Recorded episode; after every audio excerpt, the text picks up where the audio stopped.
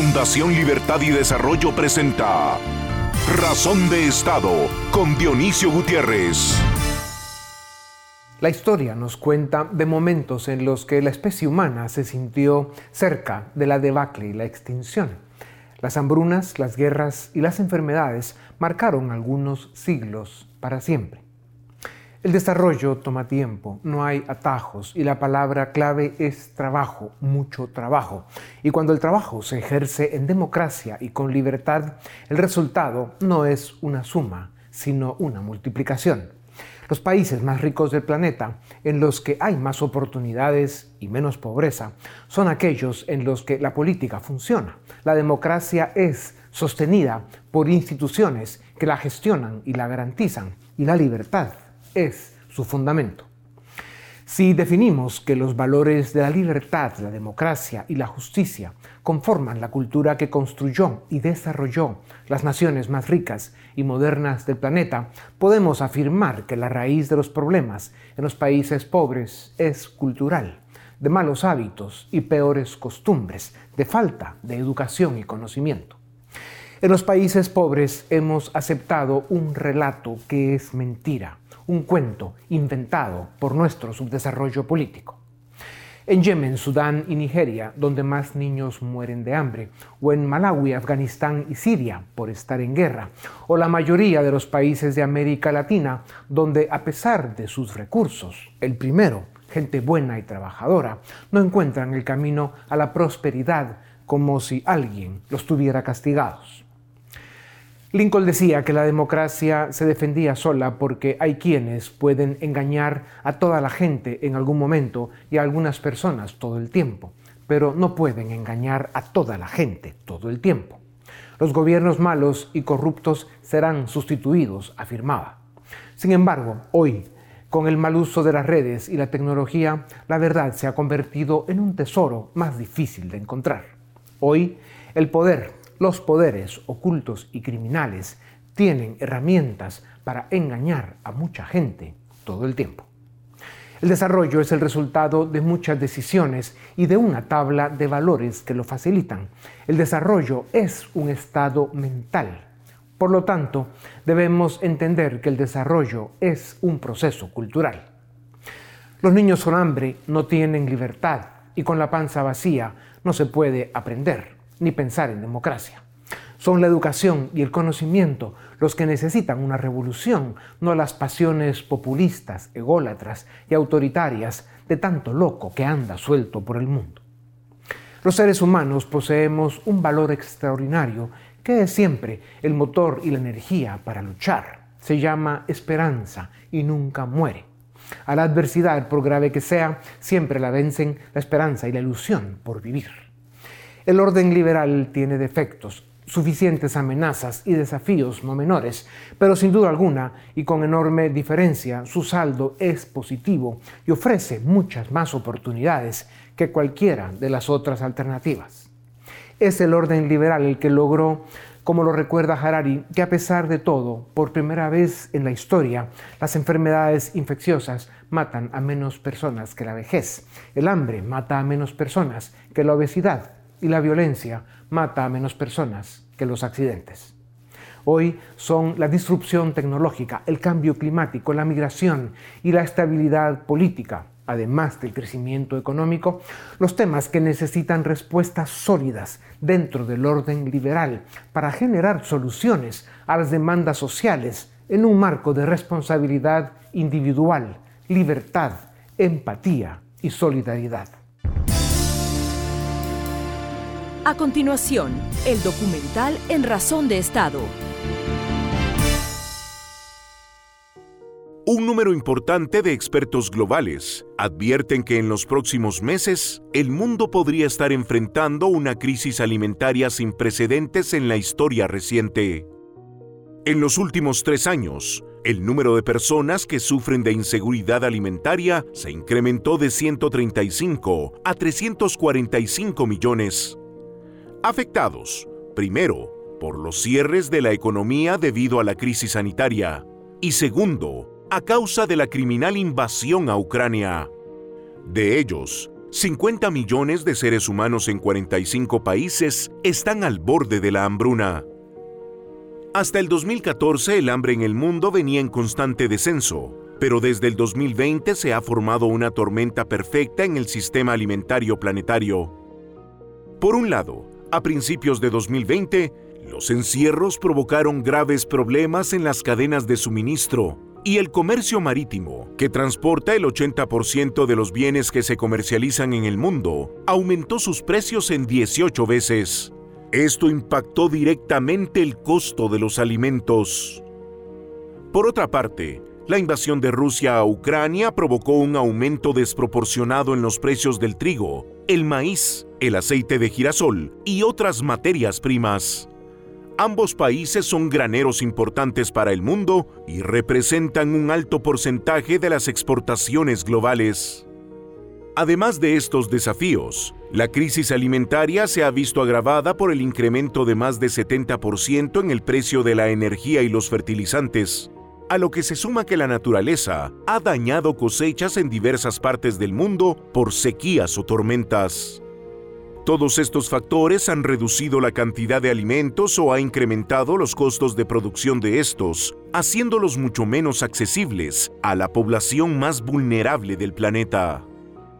Más de 20 naciones han reaccionado imponiendo límites a las exportaciones de alimentos, intentando garantizar el suministro interno. Pero esto solo agravará la crisis, al dejar menos alimentos disponibles en el mercado mundial. Organismos internacionales, tanques de pensamiento y revistas prestigiosas han criticado duramente esa medida. Otros países han optado por subsidiar la producción agrícola o bien por brindar subsidios directos a los más pobres. El reto de estas medidas es cómo hacerlo de forma transparente y sin que se caiga en el clientelismo político. Los precios de varios alimentos y materias primas se han reducido en los últimos dos meses, pero persiste el temor de que nuevamente se incrementen por falta de acceso a los fertilizantes sintéticos o por eventos climáticos que pueden afectar o incluso destruir cosechas en los grandes países productores. La subida de precios en los alimentos está provocando una crisis humanitaria de gran escala y podría provocar graves crisis políticas en los próximos meses. La revista británica The Economist estima que en muchos países podrían aumentar los episodios de protestas y disturbios como consecuencia del hambre. Se afirma que la primavera árabe fue provocada por los altos precios de los alimentos en esos países. Los gobiernos del mundo deben prestar atención a la amenaza de una crisis alimentaria en los siguientes meses y deben ser responsables y solidarios, sin caer en el populismo clientelar o limitar el comercio mundial. Y las élites deben ser creativas y ejercer el liderazgo que les corresponde. La historia nos enseña que las soluciones se podrán encontrar en el incremento de la productividad en la agricultura y en la industria alimenticia, y más en esta era de acceso a la tecnología de punta. Y en el reforzamiento de los valores liberales y de las instituciones democráticas, para garantizar la continuidad del único sistema político que, una vez más, puede salvar a la especie humana, la democracia liberal y republicana. A continuación, una entrevista exclusiva en Razón de Estado. Hace unos meses, el Programa Mundial de Alimentos advirtió que 2022 podría ser un año muy difícil para el suministro de alimentos del mundo. China, el mayor productor de trigo, retrasó la siembra el año pasado por falta de lluvias y podría tener la peor cosecha de su historia. En la India, el segundo mayor productor mundial, también tendrá graves problemas a causa de temperaturas extremas. La falta de lluvia amenaza desde el cinturón de trigo de Estados Unidos hasta la región de Bus en Francia. El cuerno de África está siendo devastado por su peor sequía en cuatro décadas. A esto le llaman el cambio climático. El aumento de los precios de los fertilizantes y la energía están afectando también de forma severa eh, la oferta y los precios de los cereales, que son la materia prima para producir alimentos. Los agricultores de otras partes del mundo no podrán compensar el déficit.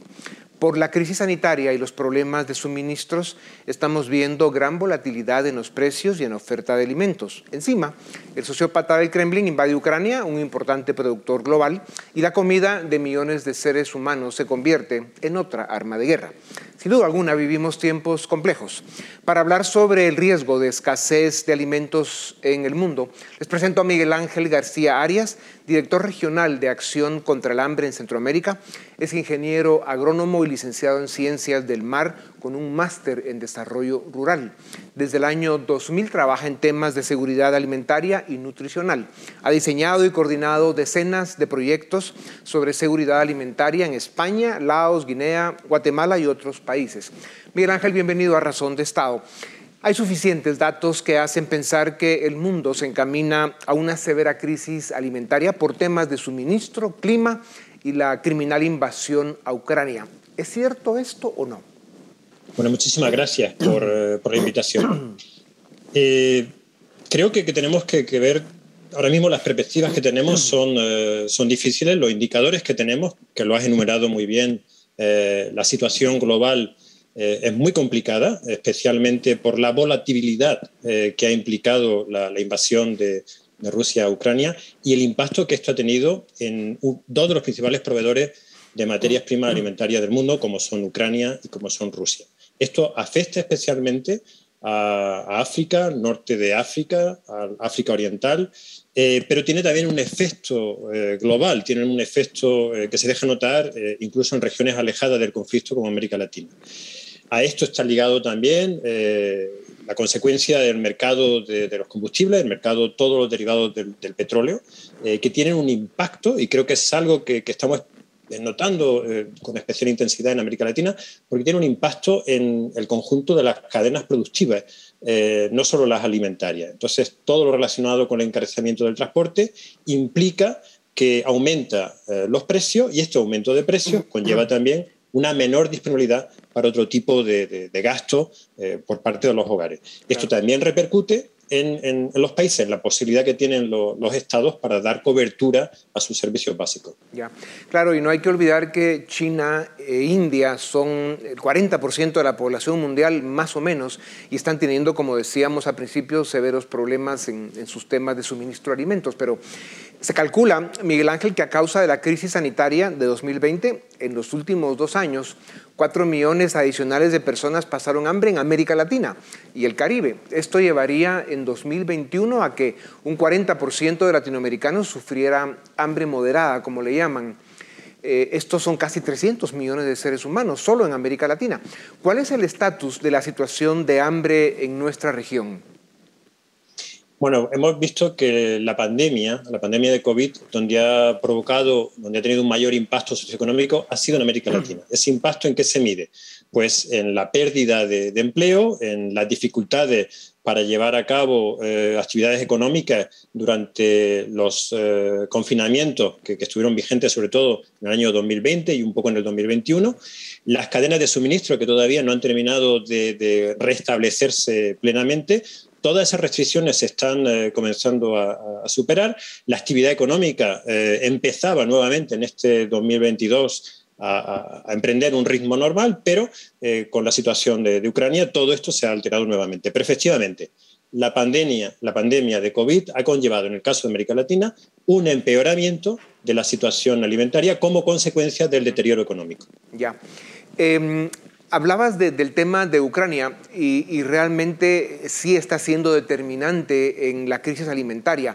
¿Tienes algún otro dato que pueda ser interesante del el eh, volumen de alimentos que representan pues, Rusia y Ucrania para el mundo y la forma pues, tan cobarde y criminal que el dictador del Kremlin está usando pues eso, ¿no? El, que están en una región tan importante para darle de comer al mundo y que lo está usando en una forma pues, criminal.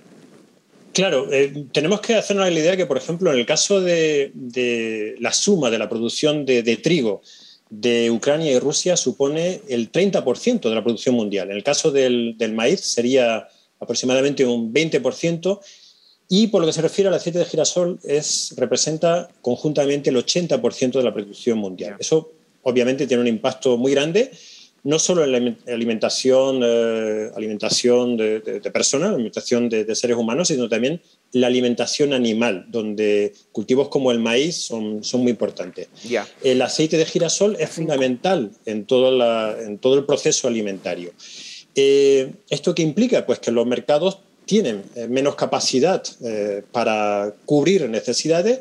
Como les comentaba antes, esto se nota especialmente en los países en los cuales la dependencia del mercado ruso y ucraniano era clave, y eso es sobre todo el África Oriental, el norte de África, donde existe un, como proveedor esencial, y, y, en algunos países prácticamente proveedores únicos eran Rusia y Estados Unidos. En el caso, por ejemplo, de, América Latina o de Guatemala, por poner un ejemplo, nuestra, nuestra distancia ha hecho que tradicionalmente nuestros proveedores de, granos básicos, de cereales, pues hayan sido Canadá o Estados Unidos. Entonces, en ese aspecto no nos vemos tan, tan afectados.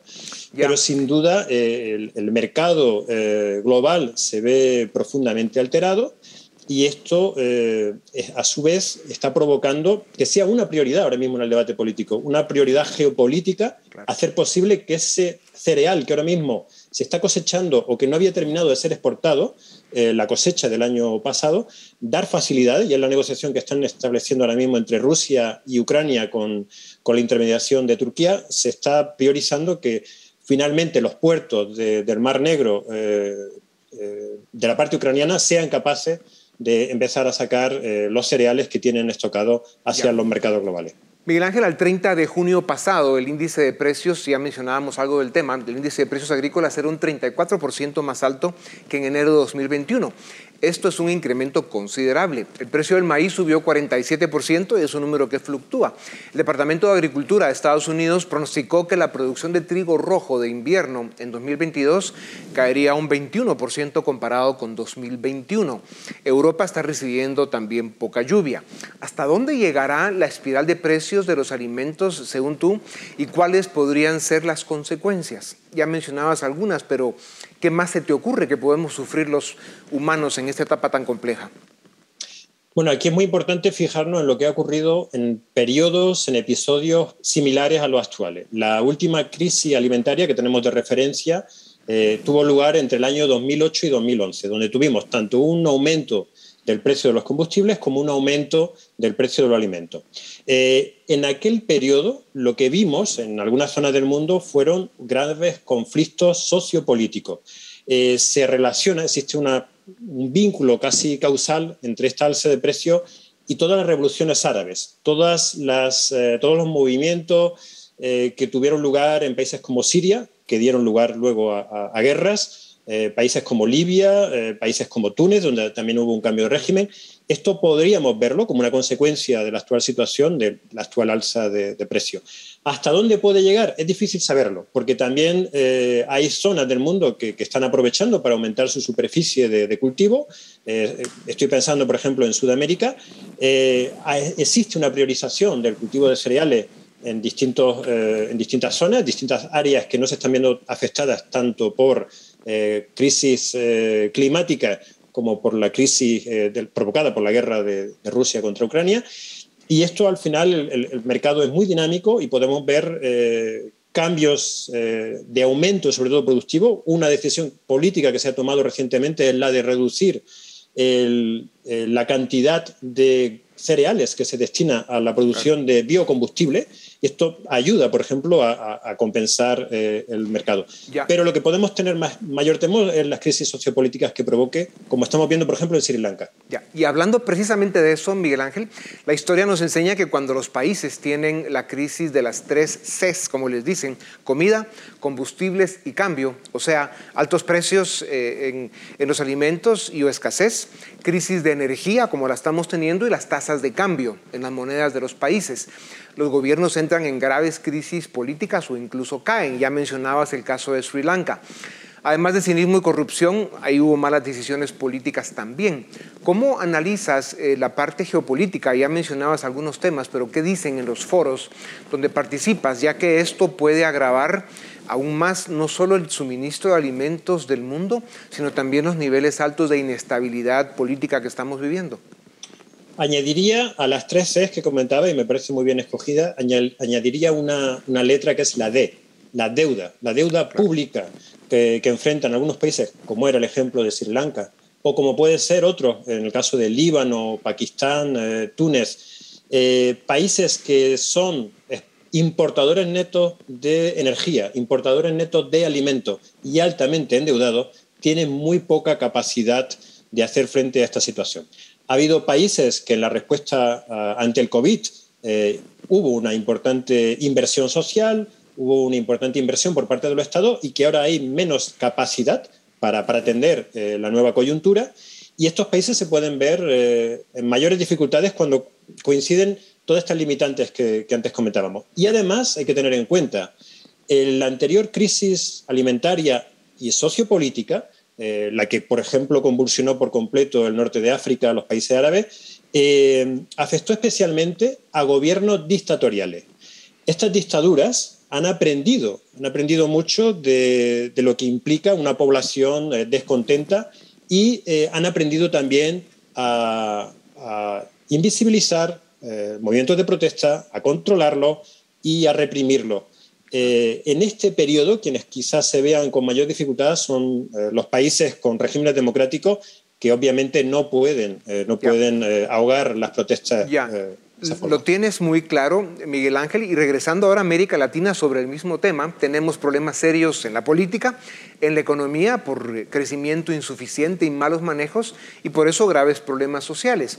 Una crisis alimentaria, y lo dices con mucha claridad, abre más espacio al populismo y a gobiernos autoritarios que solo empeoran el drama.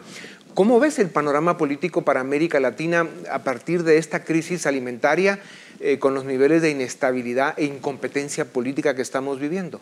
Bueno, pues es una, pregunta muy compleja y, que requeriría un análisis específico por, país. Sí. Eh, creo que, América Latina, al contrario de lo que ocurre o de lo que ocurrió, por ejemplo, en, los países árabes, sigue siendo una región donde la democracia eh, sigue funcionando la democracia, eh, los países con un régimen democrático se ven obligados a dar respuesta a las demandas sociales y eso obliga a tomar en mayor consideración las legítimas reivindicaciones eh, de la población y de, los grupos también eh, de intereses que pueden existir.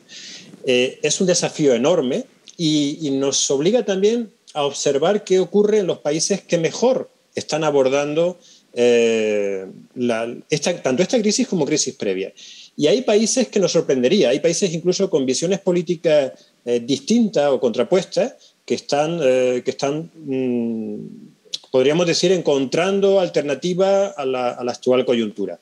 es muy interesante la experiencia uruguaya. es muy interesante también el país con menor inflación en la región, sorprendentemente, es Bolivia, que tiene un enfoque político totalmente distinto eh, al, uruguayo. Pero bueno, es interesante analizar qué es lo que ocurre, sacar alguna enseñanza de, ambas experiencias.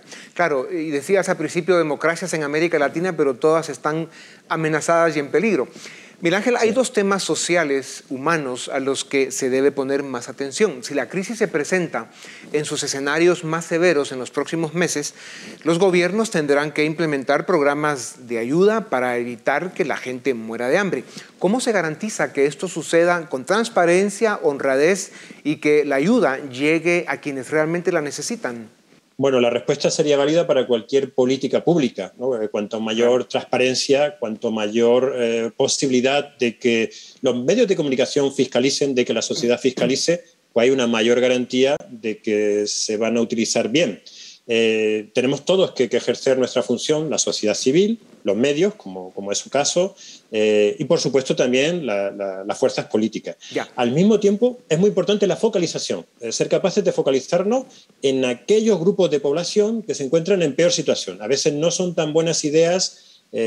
por ejemplo, en el caso de, Egipto, ¿no? que, que existe desde los años 70 el precio del pan es el mismo en Egipto y obliga, una de las mayores, uno de los mayores gastos sociales que tiene el gobierno de Egipto es eh, garantizar ese precio del pan durante 40 años.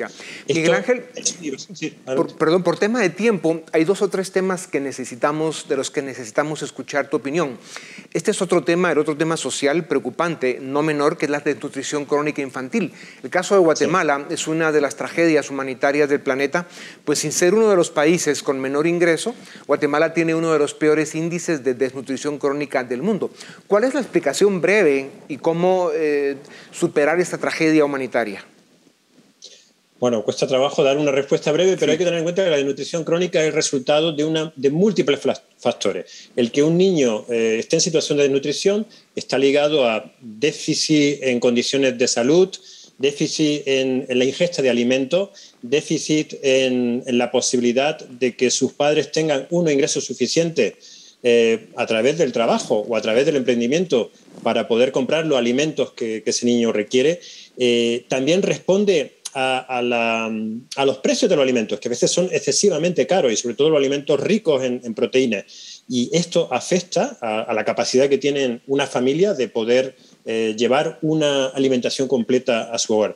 Esto está relacionado también eh, con servicios esenciales eh, de salud, de, agua, de saneamiento. Todo ello confluye en el aumento de la nutrición crónica. Y efectivamente, en el caso de Guatemala, nos encontramos con el país de toda América Latina con el mayor porcentaje de niños con desnutrición claro, crónica. Y ahí habría que recordar que, el, drama guatemalteco eh, en gran medida se debe al, al fracaso de sus élites, especialmente la política, la académica y por supuesto la económica. En fin, esa es una tragedia que esperamos que algún día se resuelva. Eh, Miguel Ángel, hablemos de soluciones en los pocos minutos que nos quedan, eh, de las simples a las complejas y por tiempo te pido brevedad. Alrededor del 10% de granos del mundo se utilizan para producir biocombustibles y el 18% de los aceites vegetales se usan para biodiesel. Algunos países obligan a que se agregue biocombustibles a la gasolina. No debería haber cambios ya sobre estas políticas públicas y que eso además nos empuje aún más a las energías renovables. Y de ahí te quiero hablar de tecnología, así que volemos. Totalmente, totalmente de acuerdo y de hecho, como antes comentábamos, es una decisión que ya están tomando algunos países de lo que es su producción de biocombustible, eh, dejar de, de aplicarla y destinar eh, esa producción agrícola a, fines de mm, alimentación animal y alimentación de personas. Eso es una decisión inmediata. También eh, ayudar a que los mercados sean más abiertos, no poner restricciones a las importaciones y exportaciones de alimentos, porque eso termina repercuyendo en el conjunto del mercado global de, alimentos y al final afecta a quienes se encuentran en peor situación. Esa también será una medida muy rápida. Y luego la focalización, la focalización de transferencias económicas, de programas de ayuda a aquellos hogares que se encuentran en peor situación. Eso también es muy importante. Ya. Miguel Ángel, un tema central. He visto presentaciones que indican que la tecnología podría ofrecer soluciones relativamente pronto en la forma de producir alimentos, en el costo e incluso alimentos alternativos que llenen los requisitos eh, nutricionales y que no dependan tanto del clima, de la energía o peor aún de las decisiones de los políticos. ¿Qué saben, qué sabes tú y qué saben ustedes y las organizaciones en las que participas del tema y cómo ves el futuro de los alimentos desde el campo de la tecnología? Bueno, es un hecho que a lo largo del último siglo eh, la mejora, la mejora tecnológica, la mejora en, eh, semillas, la mejora en manejo de cultivos ha estado acompañada de un incremento inmenso en la producción agrícola. De hecho, en términos globales, si vemos sobre todo hacia nuestro pasado, el pasado como, especie humana, por primera vez en las últimas décadas estamos siendo capaces de superar el flagelo del hambre que siempre nos ha acompañado. Entonces, desde mi, perspectiva, eh, la tecnología juega un papel esencial para la superación de los problemas alimentarios, como lo ha venido haciendo. Pero al mismo tiempo tenemos que ser conscientes de que hay cambios tecnológicos que a veces no pasan, no llegan a, muchos lugares. En Guatemala todavía la revolución que implica la electricidad eh, no ha alcanzado a, muchas comunidades. O la revolución que implicó hace ya 100 años el motor de combustión no impide que muchos niños, muchas familias todavía tengan que utilizar eh, lo, básico, el, andar, para poder llegar a una escuela o poder llevar su producto al mercado. Entonces, la tecnología es fundamental, pero la tecnología evidentemente tiene que, poder alcanzar al conjunto de la sociedad. Ya, veremos si algún día llegamos a eso que se ve a veces en, la tele, ¿no? las pastillas que resuelven el tema de la nutrición. A través de la historia, la especie humana ha pasado por momentos de pruebas difíciles que han demandado valor, capacidad y liderazgo. El mundo vive días que sin duda demandarán la atención, la responsabilidad y el compromiso de sus mejores técnicos y estadistas para enfrentar y resolver los desafíos de nuestro tiempo.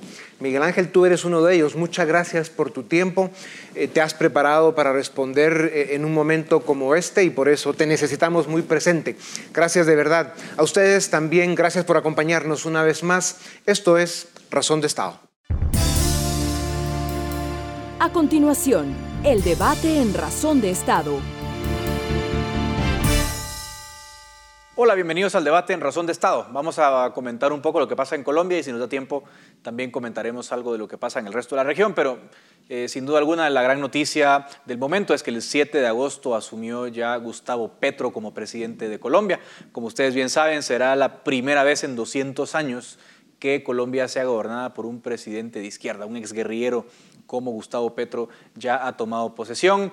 Así que para pues, conversar sobre esto y entender mejor lo que está pasando, ya me acompañan Alejandra Martínez, directora de Estudios Latinoamericanos de Fundación Libertad y Desarrollo, y Luis Miguel Reyes, director del área social de Fundación Libertad y Desarrollo, ambos desde Ciudad de Guatemala. Ale, voy a entrar directamente contigo para que me des tus primeras reacciones, ¿sí? Del, primer, del discurso inaugural de Gustavo Petro, de todo lo que rodeó este evento, ¿no? Fue un, evento popular, eh, 100 personas reunidas a los alrededores de, digamos, de la toma de posesión de Gustavo Petro, a diferencia de la típica, eh, digamos, ceremonia que suele ser más, más pequeña, ¿no? Eh, el otro gesto interesante fue la petición de, de, exhibir la espada de Bolívar y bueno, hubo otros gestos y otras declaraciones interesantes que hizo Petro. Pero quiero conocer primero tu opinión, Alejandra. ¿Cómo lo viste? Bueno, sin duda, más que una toma de posesión, como bien decías en la pregunta, parece más bien una coronación, ¿no? Eh, cargada de un simbolismo eh, emotivo, emotivista, típico, digamos, de, de, estos últimos populismos en América Latina. En ese sentido, no se sale del guion eh, populista, exaltador de las pasiones.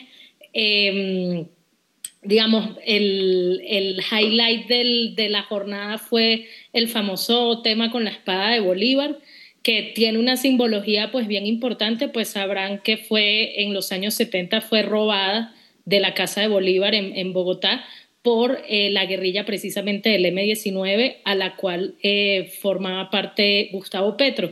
Y cuando esta guerrilla deja las armas, eh, finales de los 80, principios de los 90, es que la espada es devuelta a su lugar y de allí no se había, digamos, usado más la espada de Bolívar en, en ceremonias de Estado. Iván Duque, puso como punto de honor de traspaso del mando, bueno, que no se sacara la espada de Bolívar y inmediatamente cuando, digamos, el poder traspasa efectivamente a Petro, Petro manda a traer la espada, ¿no? Y quien le impone además la banda presidencial es nada más y nada menos que la hija de un ex guerrillero también del M-19. Entonces, todos estos elementos a mí me, llegan me llevan a decir que, bueno, que primero fue una coronación y segundo, quien toma posesión finalmente es, la guerrilla, pues todo, todo el simbolismo apuntaba a eso, es la guerrilla tomando posesión. Luis, digamos, en, ese discurso, obviamente todos los discursos inaugurales son, son eso, ¿no? Son pues, eh, protocolarios, son el momento, digamos, de la luna de miel, se dicen un montón de cosas, como bien nos adelanta Alejandra, obviamente dejó su sello, ¿no? Eh, hacia la izquierda el discurso de Petro. ¿Sacaste algo en limpio? ¿Te llamó algo la atención? ¿Lo viste más moderado o lo viste más dogmático que siempre? ¿Cuáles han sido tus primeras impresiones, Luismi?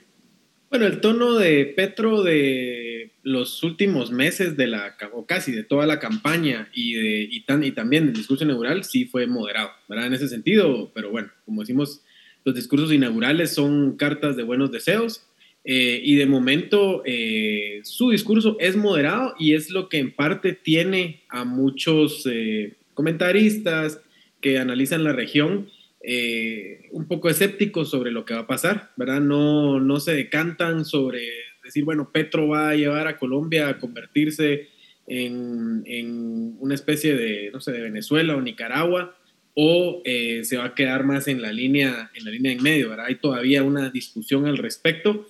Eh, lo que sí me, llamó la atención tal vez es el tema de la, de la paz total, ¿verdad? Que, que hablaba Petro. Que, y la relación que, que, puede, que va a tener él con eh, las Fuerzas Armadas de eh, Colombia, que por cierto, en una entrevista que les hacía la BBC a varios eh, exmilitares y otros que al parecer estaban en activo, pero que no pueden poner los nombres, decían que veían a Petro con mucho escepticismo eh, había gente que decía seguramente no va a hacer nada, eh, otros que, bueno, que sí tenían una postura un poco, más, un poco más dura respecto a Petro, pero yo creo que el ambiente es ese, ¿verdad? De incertidumbre, de, esperar. Eh, habrá que ver si Petro no se convierte más bien en una especie de Boric, ¿verdad? Y, más bien levante unas expectativas enormes al inicio de su gobierno que se ven rápidamente desinfladas en los, en los primeros seis meses del gobierno, ¿verdad? Esa es una, esa es una, una opción. Eh, y la otra, pues sería la, la opción nuclear, que es que, que, que, haga que el país gire hacia, hacia una especie de, de, mm, populismo autoritario o algo. Pero de momento eh, es difícil verlo y sí, su mensaje definitivamente es, eh, es un mensaje pues, que intenta ser conciliador en este momento. Bueno, Luis mencionaba a Boric, Ale, pero yo te voy a preguntar esto, ¿no? Que es la pregunta que todos nos hacemos y es un poco lo que está atrás del comentario de Luismi. ¿Va a ser Petro un pragmático o un dogmático? ¿Sí? O sea, hemos visto muchos personajes que llegan a, la, digamos, a los gobiernos que resultan siendo dogmáticos, ¿no? Los Chávez, los Evo Morales, y otros como Humala que terminaron siendo más o menos pragmáticos. ¿no? Tu, tu, visión, yo sé que tú y yo no somos buenos en las apuestas, Ale, pero, pero hay, que, hay que hacer algún pronóstico. ¿Cómo lo ves? Bueno, yo te diría que depende de las condiciones eh, en las que se desenvuelva Colombia en los próximos meses, ¿no? Eh, está el tema económico, la reforma tributaria, etcétera. Sobre eso iré ahorita en un momento. Pero lo que yo quiero apuntar es que digamos, fuera del manual populista, o sea, aquí no hay nada nuevo. Recordemos que todos llegan al poder súper moderados.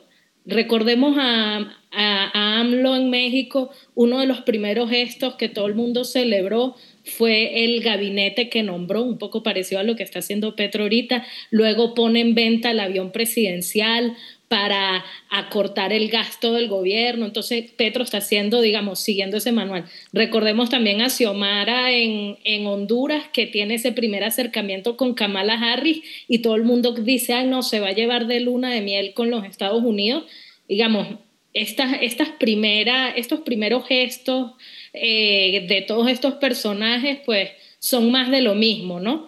No, significa que en el transcurso de su administración las cosas no se vayan a ir por otro lado, como yo creo que efectivamente se van a ir. Siento yo que eh, para que se dé, es, digamos, ese escenario que tú me planteas en la pregunta, se tiene, tenemos que poner atención al tema de la reforma tributaria que se está planteando.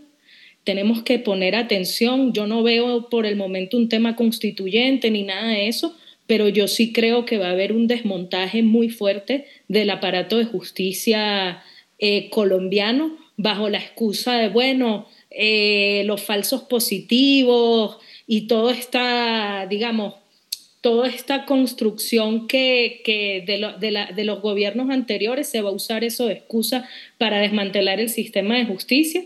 Por allí siento yo que vienen las cosas.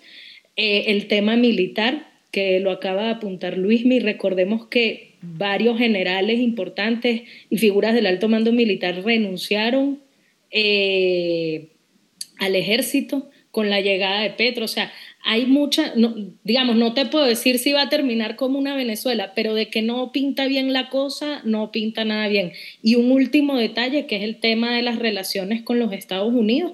Allí hubo una visita de Biden hace unas semanas y al parecer no, digamos, no hay tensión allí, pero Petro sí ha dicho muchas veces que esas relaciones eh, van a entrar en revisión, ¿no? Entonces son muchos cambios que hay que ver cómo, cómo terminan, pero ciertamente mi, mi perspectiva es que no, no va bien la cosa.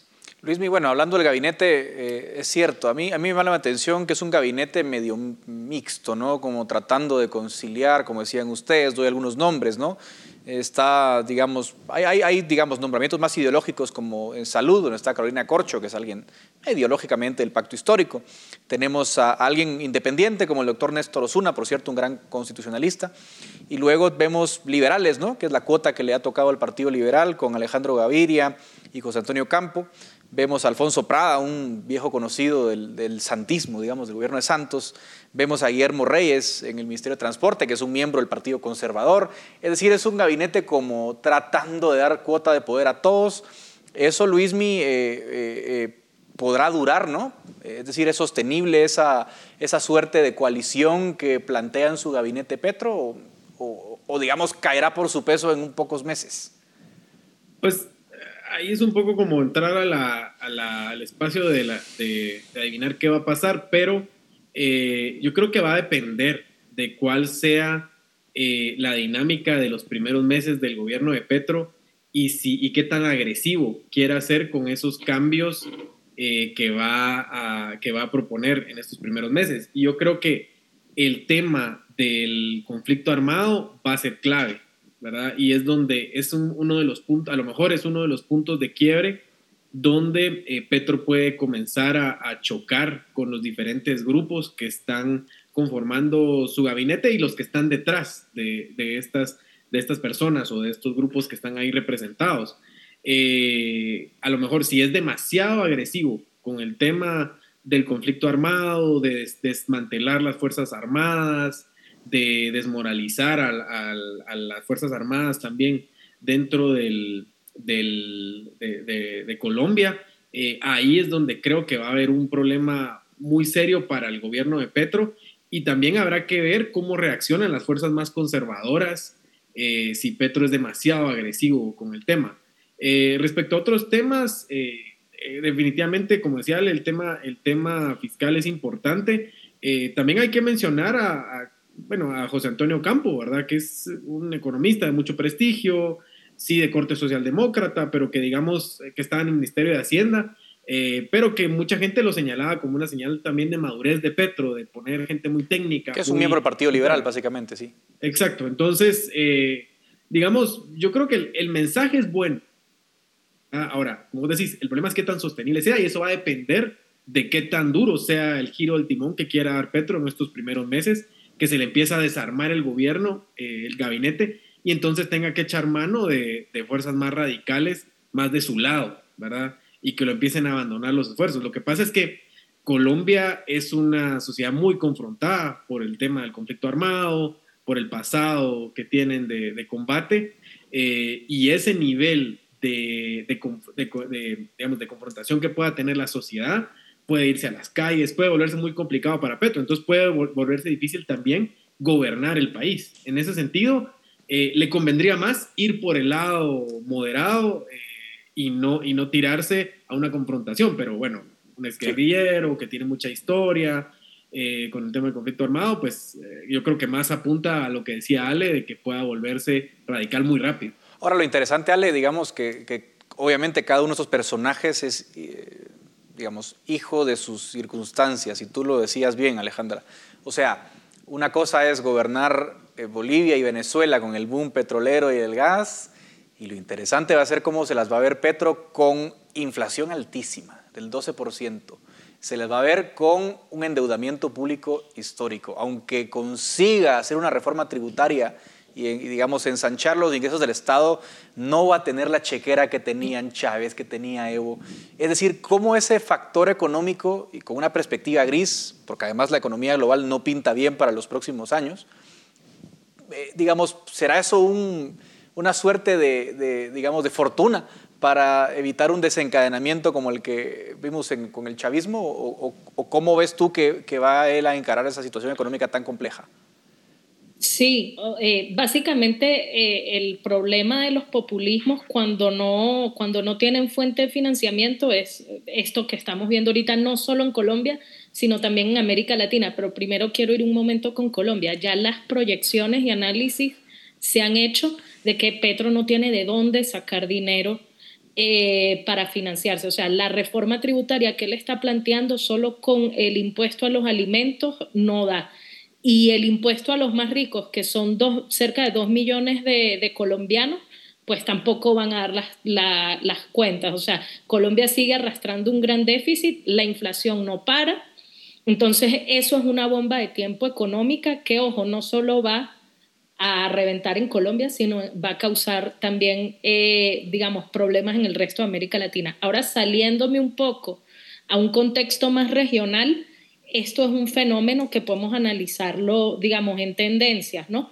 Eh, esta segunda oleada de gobiernos de izquierda, que obviamente tiene muy preocupada a mucha gente, a muchos latinoamericanos, tiene una gran diferencia con respecto a la primera de inicios de los 2000, que es eso que, que tú mencionas, o sea, estamos en época de vacas flacas, no hay fuentes de financiamiento y por ende estos gobiernos de izquierda no son una aplanadora no tienen una hegemonía como lo pudo haber sido Chávez a principios de los 2000, etcétera, que tenía una petrochequera infinita. Hoy en día no es el caso, entonces vemos lo que va a pasar ahorita con Petro, cómo él va a manejar la fuerza, eh, lo que está pasando en Chile con, con Boric, con Pedro Castillo, etcétera. básicamente ninguno de estos gobiernos tiene una mayoría aplastante eh, para gobernar y llevar a cabo eh, su agenda, ¿no?